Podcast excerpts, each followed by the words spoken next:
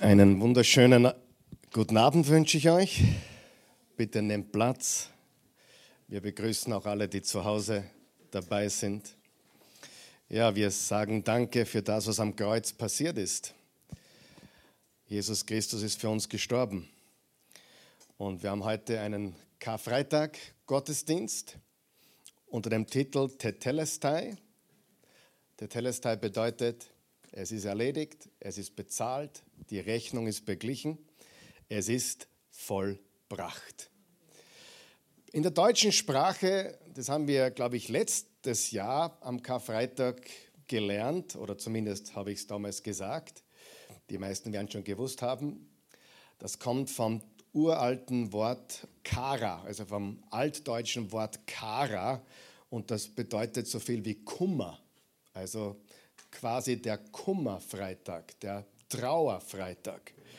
Und wenn man sich aber andere Sprachen weltweit anschaut, kommt man drauf, dass es in vielen Sprachen, in den meisten Sprachen, entweder der gute Freitag ist, also Good Friday, ich weiß auch im Holländischen ist es der gute Freitag, oder der heilige Freitag.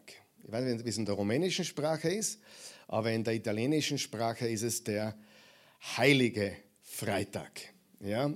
Ist es das rumänisch auch so, der heilige? Der große Freitag, ja, das ist ja noch eine Stufe drüber. Der große Freitag, der gute Freitag, der heilige Freitag. Und ich muss mir ehrlich die Frage stellen, warum wir bei dem Kar-Freitag geblieben sind oder auch bei der K-Woche. In vielen Sprachen ist es die heilige Woche. In Englisch ist es die Holy Week, ja, die ganze Woche, oder die Passa Week, die, die Passion Week, die Passa-Woche. Aber warum ist es ein guter Freitag? Es gibt zwei Gründe dafür, warum es ein sehr, sehr guter Freitag ist. Vielleicht, nicht vielleicht, sicher sogar der beste Freitag aller Zeiten.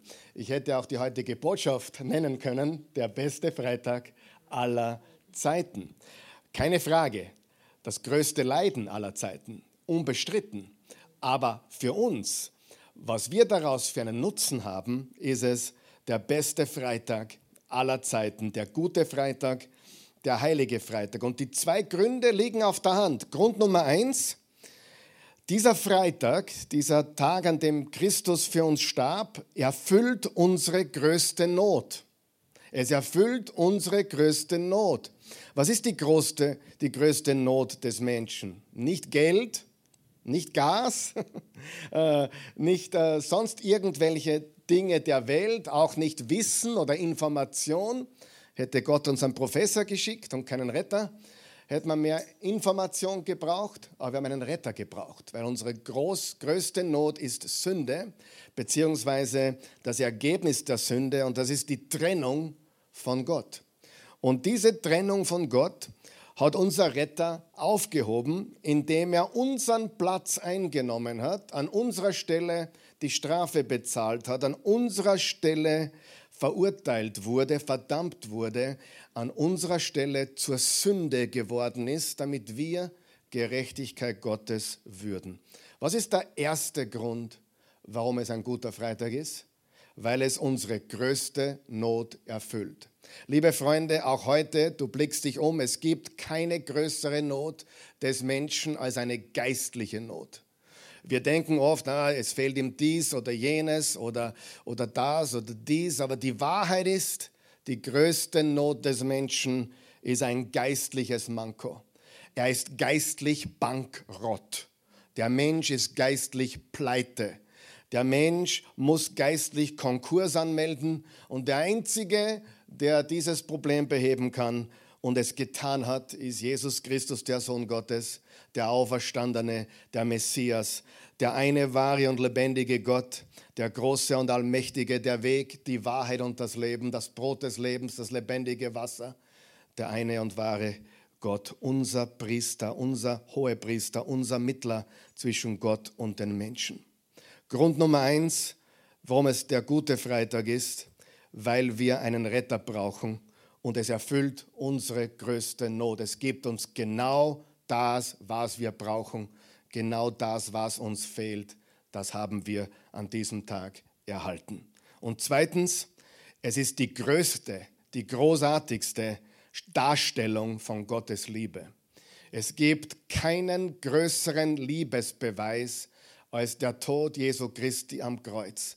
Vollkommen freiwillig. Jeden Moment hätte er den Ausweg wählen können. Jeden Moment hätte er Legionen von Engeln rufen können. Er tat das alles nicht. Er blieb am Kreuz und starb und hat den letzten Tropfen Blut für uns vergossen. Es ist die größte Darstellung von Gottes Liebe. Liebe ist eine Aktion, Liebe ist eine Handlung, Liebe ist etwas, was wir tun. Liebe in Worten alleine reicht bei weitem nicht. Und Jesus hat die Wahrheit gesagt und er hat dann alles getan, was er gesagt hat. Er hat die Liebe in höchster Form dargestellt. Und das sind die zwei Gründe, liebe Freunde, warum es der beste Freitag aller Zeiten ist. A, es begegnet unserer größten Not und B, es ist die größte Darstellung der Liebe Gottes, die größte Darstellung von Liebe überhaupt, ever, jemals, zu jeder Zeit aller Zeiten. Amen. Und deshalb kam Jesus. Und dafür wurde er auch geboren. Wir feiern Weihnachten, aber was wäre Weihnachten ohne den Tod am Kreuz? Und was wäre der Tod am Kreuz ohne der Auferstehung? Liebe Freunde, die Christen damals haben sich darauf besonnen, dass Christus einmal gekommen ist und ein zweites Mal wiederkommen wird. Sie haben es nie aufgeteilt in Weihnachten, Karfreitag und Ostern. Er kam einmal, er wurde geboren, er ist gestorben und er ist auferstanden. Das ist in Wirklichkeit eine Sache, die er tat.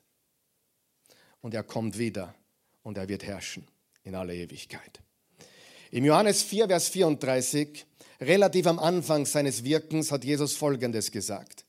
Da erklärte Jesus, ihr könnt es mitlesen vorne oder auch zu Hause am Bildschirm, da erklärte Jesus, meine Nahrung ist oder meine Speise ist, dass ich den Willen Gottes tue. Übrigens auch deine und meine Speise. Amen. Wenn wir wirklich voll sein wollen, wenn wir wirklich gesättigt sein wollen im Leben, erfüllt sein wollen, dann brauchen wir die Erkenntnis, dass sein Wille unsere Nahrung ist. Sein Wille ist unsere Nahrung. Dass ich den Willen Gottes tue, der mich gesandt hat. Und jetzt kommt was ganz Wichtiges. Und das Werk vollende, das er mir aufgetragen hat. Gleich vom Anfang an hat Jesus, ich würde sogar sagen, er hat sogar mit zwölf Jahren schon gewusst, als er im Tempel saß und sagte zu seinen Eltern, zum Ziehvater und zur Mama, wusstet ihr nicht, dass ich nach den Geschäften meines Vaters trachten muss? Äh, Jesus hat, glaube ich, schon von Anfang an relativ bald erkannt, wofür er da war, was sein Auftrag war, was die Aufgabe war, die er tun äh, musste, zu der er gekommen war, damit ich das Werk vollende, das er mir aufgetragen hat. Und dann am Kreuz die berühmten Worte, eigentlich ein Wort im Griechischen, Tetelestai. Es ist vollbracht, Tetelestai. Das war kein, das war, war kein geistlicher Terminus, das war ein, ein weltlicher Terminus, es war ein griechischer Terminus für alles, was erledigt war. Wenn eine Rechnung bezahlt wurde, wurde das Siegel gegeben, Tetelestai. Diese Rechnung ist bezahlt. Und Frage, wie lange denkst du an deine bezahlten Rechnungen? Mich stören nur die, die noch nicht zahlt sind. aber, aber die bezahlten Rechnungen, die vergessen wir, die kommen uns nicht ins Gedächtnis. Und Jesus sagt am Kreuz, es ist bezahlt. Der Telestai, es ist vollbracht. Er denkt an die Schulden nicht mehr. Die sind beglichen. Als Jesus von dem Essig genommen hatte, sagte er, es ist vollbracht. Dann ließ er den Kopf sinken und starb. Tetelestai. Erledigt. Wie gesagt, dieses Wort wurde für alles verwendet. Wenn etwas vollendet war, wenn jemand etwas erledigt hatte, sagte man Tetelestai. Erledigt. Bur, hast du Aufgabe gemacht? Ja, Mama, Tetelestai. Vater, hast die Rechnung gezahlt? Ja, Tetelestai. Alles erledigt. So, und jetzt kommen wir zu etwas ganz Wichtigen. Um das Kreuz zu verstehen, muss ich ein paar Dinge verstehen. Sieh, das Kreuz im ersten Korinther steht, ist Torheit für die, die nicht glauben. Sie verstehen es nicht. Es ist Torheit. Es ist Torheit, an jemanden zu glauben, der am Kreuz hängt. Aber was muss ich verstehen, um das Kreuz zu verstehen? Erstens, ich muss verstehen, Gott ist ein Gott von Gesetzmäßigkeiten und Ordnung. In dieser Welt haben wir Chaos, aber ich habe eine, eine Nachricht für dich. Gott hat gar kein Chaos. Er hat Gesetzmäßigkeiten und Ordnungen eingerichtet, zum Beispiel das Gesetz der Schwerkraft. Das funktioniert heute immer noch genauso wie vor 3000 Jahren. Und eigentlich brechen wir nicht das, das Gesetz der Schwerkraft, wir brechen uns dagegen, wenn wir es missachten. Gottes Gesetze sind, sind fix, sie haben eine Ordnung, er hat kein Chaos. Nur wenn sie gebrochen werden, dann gibt es ein Chaos. Wenn sie gebrochen werden, führt das in dieser Welt zu einem Chaos und das haben wir. Und Gott ist ein Gott von Gesetzmäßigkeiten und Ordnung. Und was muss passieren, wenn Gesetze gebrochen werden? Es muss Konsequenzen geben. Es muss auch Strafe geben. Es muss Konsequenzen geben. Und das führt uns zum zweiten Punkt, was wir verstehen müssen, wenn wir das Kreuz verstehen wollen, nämlich er ist nicht nur ein Gott von Gesetzmäßigkeiten und Ordnung, er ist ein Gott der Gerechtigkeit. Was heißt das? Ja, viele Dinge in der Welt sind unfair und ungerecht, aber Gott ist ein Gott der Gerechtigkeit. Sünde muss bestraft werden. Ja, Vergehen müssen bestraft werden. Und Gott kann nicht einfach sagen, warum mein Gott so liebevoll ist, warum hat er nach Adam und Eva nicht einfach gesagt, okay, vergessen wir es, fangen wir von vorne an. Nein, er hat Dinge eingerichtet, die Gesetzmäßigkeiten und die Ordnungen, gegen die wurde verstoßen und gegen verstoßene Gesetze muss es Gerechtigkeit geben. Amen. Du hättest überhaupt keine Freude, wenn jemand deinem Kind etwas antun würde, was ganz was Schlimmes, Gott behüte, und dieser Verbrecher kommt vor Gericht und der Richter sagt, naja, heute habe ich einen Gnadentag, geh und zieh in Freiheit. Hätte niemand eine Freude, oder? Na, der, der meiner Tochter das angetan hat, der gehört hinter Gitter. Richtig? Strafe. Es ist wichtig zu verstehen, gebrochene Gesetze brauchen eine Konsequenz, eine Strafe. Und das ist genau der Grund, warum Christus für uns am Kreuz starb und Gott nicht sagen konnte, vergessen wir alles, Blut ist grauslich, wollen wir nicht. Habe ich schon oft gehört, was für eine blutige Religion, ja? Das Christentum ist eine blutige Religion. Und das Blut Gottes, das Blut Jesu, ist die Darstellung der Liebe Gottes. Er gab sein Leben. Das heißt, er muss gerecht handeln. Er kann nicht einfach sagen, naja, heute haben wir einen schönen Tag, da wir einfach alles wegwischen. Nein, er hat was viel Besseres. Er stirbt selbst und wäscht uns rein von aller Schuld. Halleluja. Und das ist die Botschaft, die wir verkündigen vom Kreuz. Und das müssen wir verstehen, wenn wir mit der Welt kommunizieren über diese Botschaft vom Kreuz. Die verstehen das nämlich nicht. Die, die sehen nur grauslich und brutal und wie der Passionfilm rausgekommen, ja, das ist so furchtbar und so judenfeindlich und so antisemitistisch und keine. Und wer hat Jesus ans Kreuz genagelt? Die Juden? Na, die Römer? Na, du und ich, wir haben ihn alle ans Kreuz genagelt. Natürlich, es hat mit der Judenfeindlichkeit nichts zu tun, es ist die Liebe Gottes, die ihn ans Kreuz geschlagen hat. Das heißt, ich muss verstehen, Gott hat Gesetzmäßigkeiten und Ordnung. Er ist der Gott der Gerechtigkeit. Das heißt, er kann nicht einfach sagen, war nichts, ist nichts. Es war was und es musste behandelt werden. Und er selbst nahm es auf sich. Ja? Als ich ein Junge war, habe ich einmal ein Moped gehabt und bin ohne Sturzhelm gefahren. Das hat damals 1000 Schilling gekostet. 72 Euro heute. Das war damals sehr, sehr viel Geld. Und ich hatte es nicht. Meine Eltern haben die Strafe für mich bezahlt. Ich bin dann nicht mehr zur Polizei gegangen, um sie zu zahlen, weil sie war schon bezahlt. Die hat mich weggeschickt. Einmal bezahlt ist bezahlt. Amen. Und wenn er es für uns bezahlt, wenn der Papa es für uns bezahlt, ist es bezahlt. Und die gute Nachricht ist, er hat nicht nur unsere vergangenen Sünden bezahlt, nicht nur unsere heutigen, sondern auch die, die wir noch begehen werden. Und Gott behüte, dass wir das als eine Ausrede verwenden, um in Leichtigkeit oder in Zügellosigkeit zu leben. Nein, diese, dieses Faktum sollte uns noch näher zum Kreuz bringen, anstatt uns weiter wegzubringen. Halleluja. Wenn die, die Liebe verstanden wird, lieben wir mehr. Wir lieben ihn, weil er uns zuerst geliebt hat. Und wenn wir verstehen, wie sehr uns, das ist der dritte Punkt. Er ist nicht nur ein Gott der Gerechtigkeit, er ist der Gott der Liebe und der Vergebung. Er ist der Gott der Gesetzmäßigkeiten und Ordnung. Er ist der Gott der Gerechtigkeit und er ist Gott sei Dank auch der Gott der Liebe und Vergebung und hat selbst dafür gesorgt, dass er für uns den Preis bezahlt durch seinen Sohn Jesus Christus. Ich möchte uns heute ganz kurz noch, wird nicht lange dauern, fünf Punkte vor Augen führen, was Jesus Christus für uns getan hat am Kreuz, durch die Liebe Gottes, was durch die Liebe am Kreuz für uns passiert ist. Erstens, der Christus, der Messias, also Jesus Christus, hat meine Strafe bezahlt und meine Schuld getilgt. Hebräer 9, Vers 15.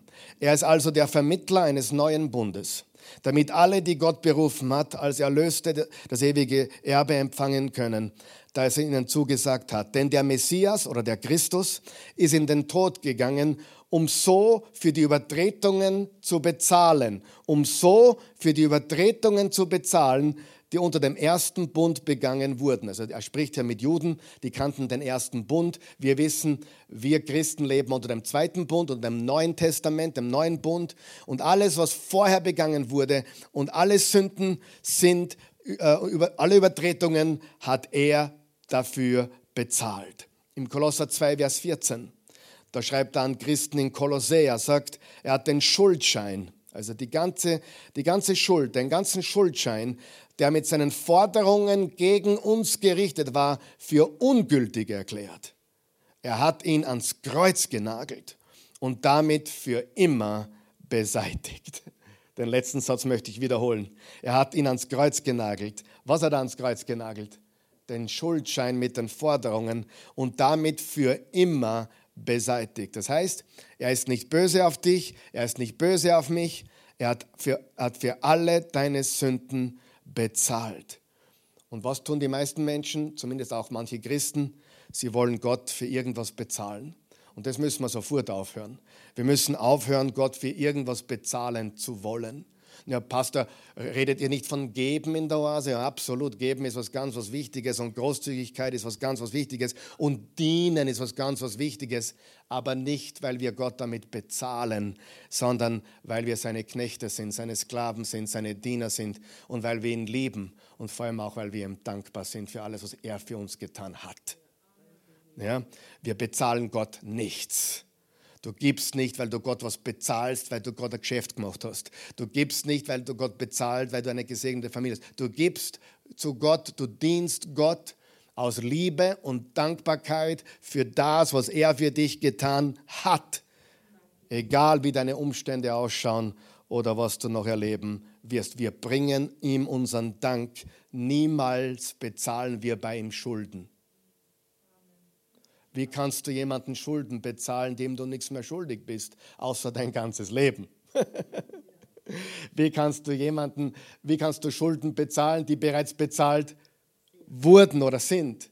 Das heißt, wir schulden ihm alles, wir schulden ihm unser ganzes Leben, aber es ist das Paradox, es ist ein Geschenk der Gnade.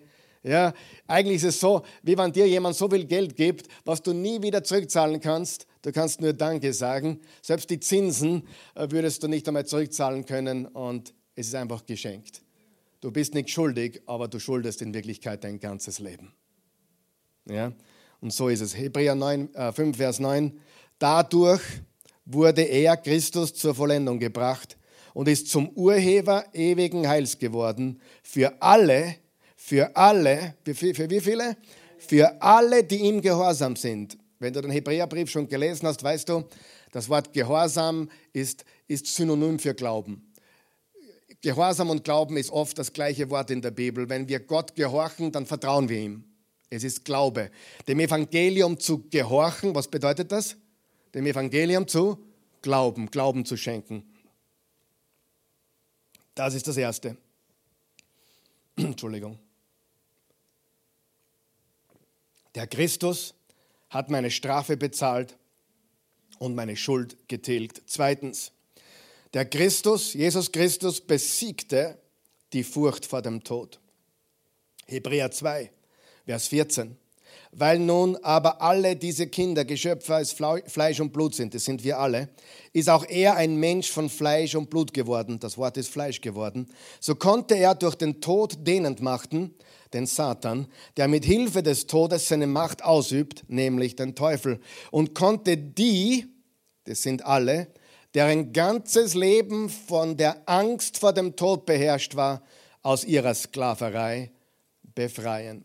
Er hat uns auch vor der Sklaverei, vor der Furcht des Todes befreit. Ich möchte dich jetzt ein bisschen ermutigen. Es ist okay, wenn auch wenn ein Christ noch vor dem Tod so eine Ungewissheit hat. Es ist völlig in Ordnung. Weißt du warum? Weil du es noch nie getan hast. Weil du es noch nie erlebt hast. Und das ist wie wenn du eine, eine, in eine Achterbahn einsteigst, die irrsinnig Spaß macht. Du hast es aber noch nie getan, bist auch nervös. Aber wenn du das einmal getan hast, wirst du es wieder. Ich will nochmal, ich will nochmal, ich will nochmal. Also Sterben ist was Schönes, wenn man Christus hat, aber komplett ungewiss, weil wir nicht wissen, wie es ist, wie die Transition, der Übergang ist. Es ist etwas Ungewisses. Daher haben wir noch immer dieses Gefühl, wie wird das sein? Aber die Angst ist weg, weil er mit uns ist. Ja? Und, äh, und Jesus hat gesagt im Johannes 14, Ganz ermutigende Worte für, für unsere Ewigkeit. Lasst euch nicht in Verwirrung bringen. Glaubt an Gott und glaubt auch an mich. Im Haus meines Vaters gibt es viele Wohnungen. Wenn es nicht so wäre, dann hätte ich es euch gesagt. Ich gehe jetzt voraus, um einen Platz für euch vorzubereiten. Noch einmal, ich gehe jetzt voraus, um einen Platz für euch vorzubereiten. Keine Angst vor dem Tod und wir, wir sehen eine kleine Beschreibung hier von dem, was Jesus für uns vorbereitet, bzw. vorbereitet hat. Gehen wir zum Punkt Nummer drei. Der Christus, also Jesus Christus, hat Satans Macht über mein Leben gebrochen. Im Kolosser 1, Vers 13 und 14, er hat uns aus der Gewalt der Finsternismächte befreit und uns unter die Herrschaft seines geliebten Sohnes gestellt. Ja, durch ihn, unseren Herrn, wurden wir freigekauft und durch ihn sind unsere Sünden vergeben. Er hat uns aus der Gewalt der Finsternismächte befreit. Kann er uns noch segieren? Ja, das versucht er immer wieder. Aber er hat keine Macht über unser Leben. Wir sind bereits auf der richtigen Seite. Er hat uns für immer verloren. Weißt du das? Er hat uns für immer verloren. Daher alles, was er tun will, ist uns ineffektiv zu machen, unbrauchbar zu machen, unser Leben hier zu zerstören ist das alles, was er tun kann.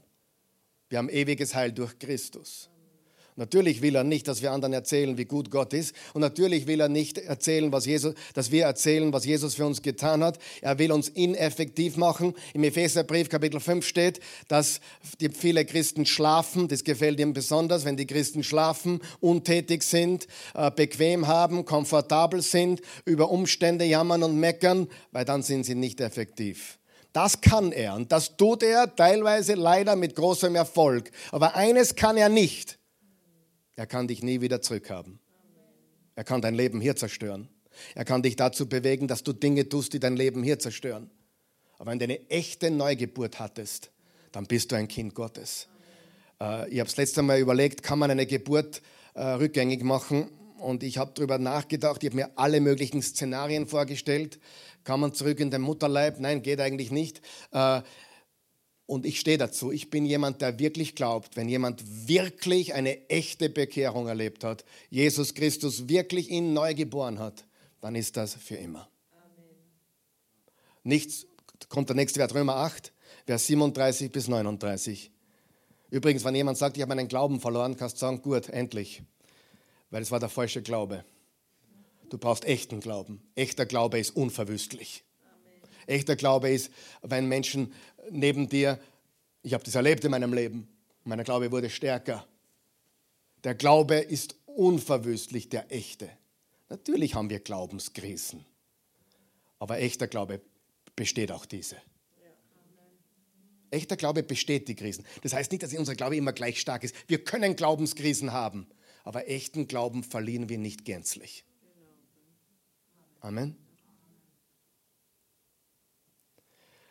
Römer 8.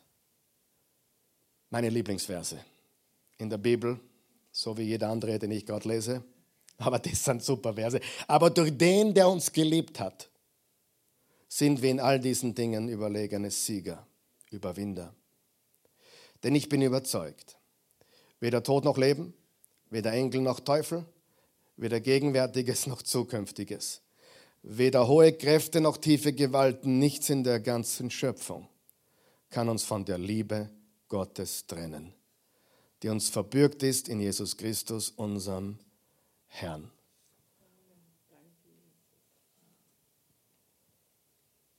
Erstens, der Christus hat meine Strafe bezahlt und meine Schuld getilgt. Zweitens, Jesus Christus besiegte die Furcht vor dem Tod. Drittens, Jesus Christus hat Satans Macht über dein und mein Leben gebrochen. Und viertens, Jesus Christus erschuf eine Familie.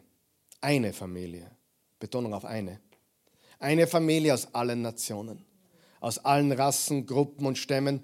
Ich habe vor ein paar Monaten wieder mal gezählt, wie viele Sprachen wir hier in der Oase sprechen wenn alle da wären gleichzeitig, 23 Sprachen.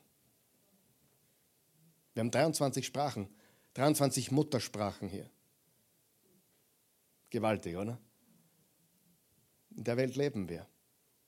Multikulti. Rumänisch ist so die Hauptsprache geworden. Nein, Deutsch, Englisch, Rumänisch, Ungarisch haben wir, Polnisch haben wir da, Slowakisch haben wir da, Serbisch haben wir da, äh, Portugiesisch haben wir da, Spanisch haben wir da, Philippinisch haben wir da. Wir haben 23 Sprachen hier. Und der Christus erschuf eine Familie aus allen Nationen. Wir sind absolute Antirassisten. Absolut. Wir lieben alle Menschen. Wir lieben aber auch die Ordnung Gottes. Wir lieben das, was Gott tut. Wir lieben alle Gruppen und Stämme. Und der Christus hat eine Familie aus allen Nationen geschaffen. Die Bibel sagt dazu ein Leib. Ein Leib. Epheser 2, Vers 14 und 19, denn er selbst ist unser Friede.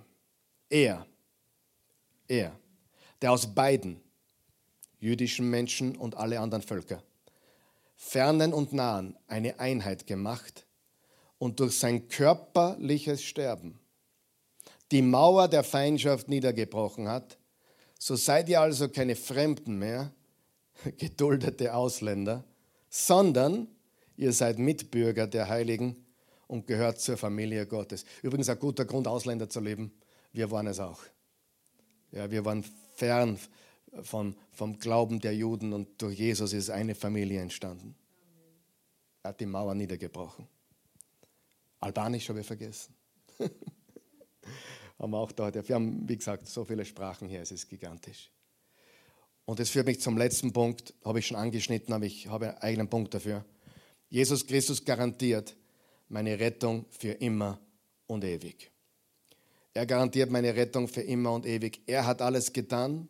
Das heißt, du kannst nichts hinzufügen, du kannst auch nichts wegnehmen. Und diese Sicherheit brauchst du. Du brauchst eine Heilsgewissheit die will Satan uns auch rauben. Die Frage ist natürlich, die, man, die manche Menschen sich tatsächlich stellen müssen, ist, hatte ich wirklich eine Begegnung mit Jesus? Das ist eine legitime Frage. Habe ich wirklich die Neugeburt oder besser die Geburt von oben, die geistliche Geburt erlebt? Ich würde jetzt nicht Fragezeichen in die Köpfe werfen, um Himmels Willen. Ich will niemandem Zweifel geben, aber ich möchte schon sagen, dass es wichtig ist und angebracht ist, für manche, sich die Frage zu stellen, war es ein emotionales Übergabegebet, was ich dann wieder vergessen habe, oder war ich, habe ich wirklich eine Geburt erlebt? Aber hier ist ganz wichtig, wenn du weißt, du hast, du hast dein Leben Jesus gegeben, du bist neu geboren worden, du hast mit dem Munde bekannt, bekannt Jesus, ja, mit dem Herzen glaubst du, dass er von den Toten auferweckt ist, dann kannst du sicher sein, das ist für immer. Du kannst nichts hinzufügen oder wegnehmen. Diese Sicherheit brauchen wir und die dürfen wir haben, die müssen wir haben. Ich habe gelesen Römer 8, Vers 37. Nichts und niemand kann uns von der Liebe Gottes trennen, die uns verbürgt ist. Er ist der Bürger in Jesus Christus, unserem Herrn. Liebe Freunde, das müssen wir wissen, wenn wir ans Kreuz denken. Gott ist ein Gott der Gesetzmäßigkeiten nicht Chaos, sondern Gesetzmäßigkeiten und Ordnung. Er ist ein Gott der Gerechtigkeit und er ist ein Gott der Liebe und Vergebung. Und, wiederholen wir die fünf Punkte noch, er hat alle meine Strafe bezahlt und meine Schuld getilgt. Er hat die Furcht vor dem Tod besiegt. Er hat Satans Macht über mein Leben gebrochen. Er hat eine Familie aus allen Nationen gemacht und er garantiert meine Rettung für immer und ewig. Das ist das Kreuz. Das ist, warum Jesus kam. In Jesu Namen danken wir dir dafür. Lass uns beten. Vater im Himmel, gütiger, gnädiger, treuer, erbarmungsvoller, liebender Vater. Wir kommen zu dir im wunderbaren Namen Jesu. Wir haben alle gesündigt. Wir sündigen alle immer wieder. Aber danke, Jesus, dass du für all unsere Sünden bezahlt hast, dass du am Kreuz die Strafe, die Sünde ein für alle Mal bezahlt hast. Wir loben dich dafür und danken dir dafür. Wir loben und preisen deinen wunderbaren Namen. Danke, Jesus. Wir loben und danken dir. In Jesu Namen. Danke, Jesus. Vater, wir danken dir. Wir loben und preisen dich. Wir danken dir dafür, dass du uns Menschen so sehr geliebt hast, dass du einen einzigen Sohn gabst, damit jeder, der an ihn glaubt, nicht verloren geht, sondern ewiges Leben hat. Jesus, du hast dein Leben gegeben, du hast dein Blut vergossen, du hast alles gegeben. Und du hast gesagt, es ist vollbracht. Und wir sind nur da und staunen und danken dir dafür. Und wir wollen dich lieben, weil du uns zuerst geliebt hast. Amen.